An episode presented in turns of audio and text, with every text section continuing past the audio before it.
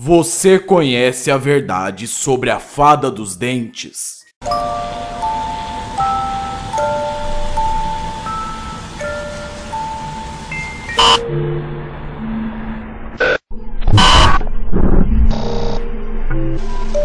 O outro lado.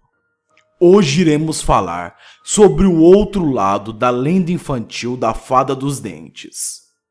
Que pai nunca disse ao seu filho: Filho, quando o seu dente cair, coloque o seu dentinho debaixo do travesseiro e uma fada irá buscar. Assim que ela buscar o seu dente, ela deixará uma moeda de ouro para você. Ou uma moeda de ouro, ou uma nota de cinco reais, ou qual seja a recompensa. Eu sempre achei essa lenda estranha. Afinal de contas, você estaria dando uma parte do seu corpo em troca de dinheiro. Isso seria um pouco estranho, não é? Pois bem, existe a verdadeira lenda sobre a fada dos dentes. Não é essa que se conta para crianças. Conforme vocês sabem, o outro lado é para falar sobre as coisas que nós não conhecemos sobre lendas urbanas, sobre contos de fadas, filmes, séries e afins. A lenda original da Fada dos Dentes diz que você deve dar o seu dente em troca de algo. Os praticantes de magia negra acreditam que é possível controlar espíritos tendo em posse seus restos mortais. Ou seja, se uma pessoa morre e você possui algo que veio dela, cabelo, pedaço de pele, dente, você pode controlar o espírito dessa pessoa. Imagine então o que os elementais podem fazer quando têm em posse os nossos restos mortais. Não é de hoje que é dito para as pessoas que acreditam em fadas, elfos e sereias que dizem que esses tipos de entidade colecionam almas.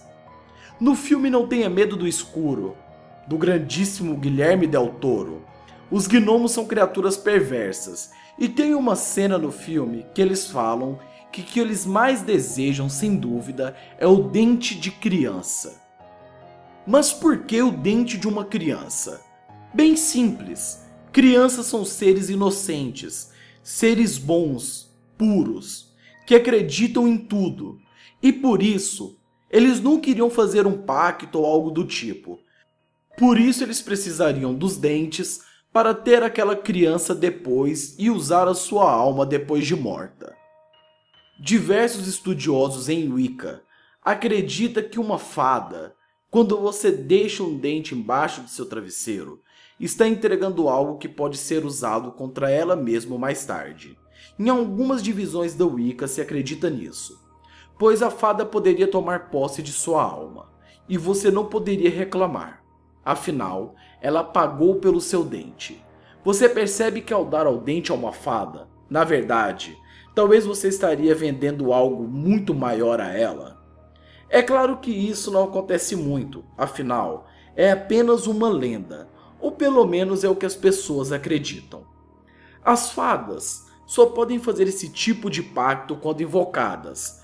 Como a maioria das pessoas não acreditam nem um pouco em fadas, e muito menos em elementais ou algo do tipo, as pessoas deixam as crianças fazer isso, como se fosse algo totalmente normal.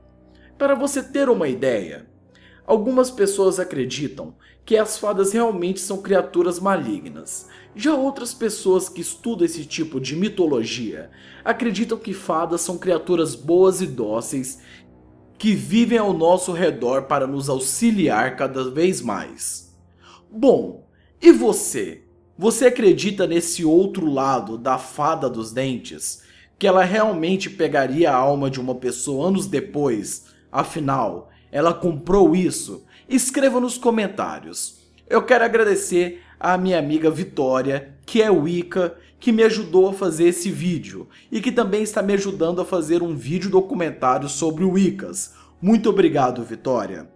Relembrando que muitas pessoas acreditam em muitas coisas. Toda crença deve ser respeitada da sua forma. Se você gostou do vídeo, não esqueça de se inscrever no canal.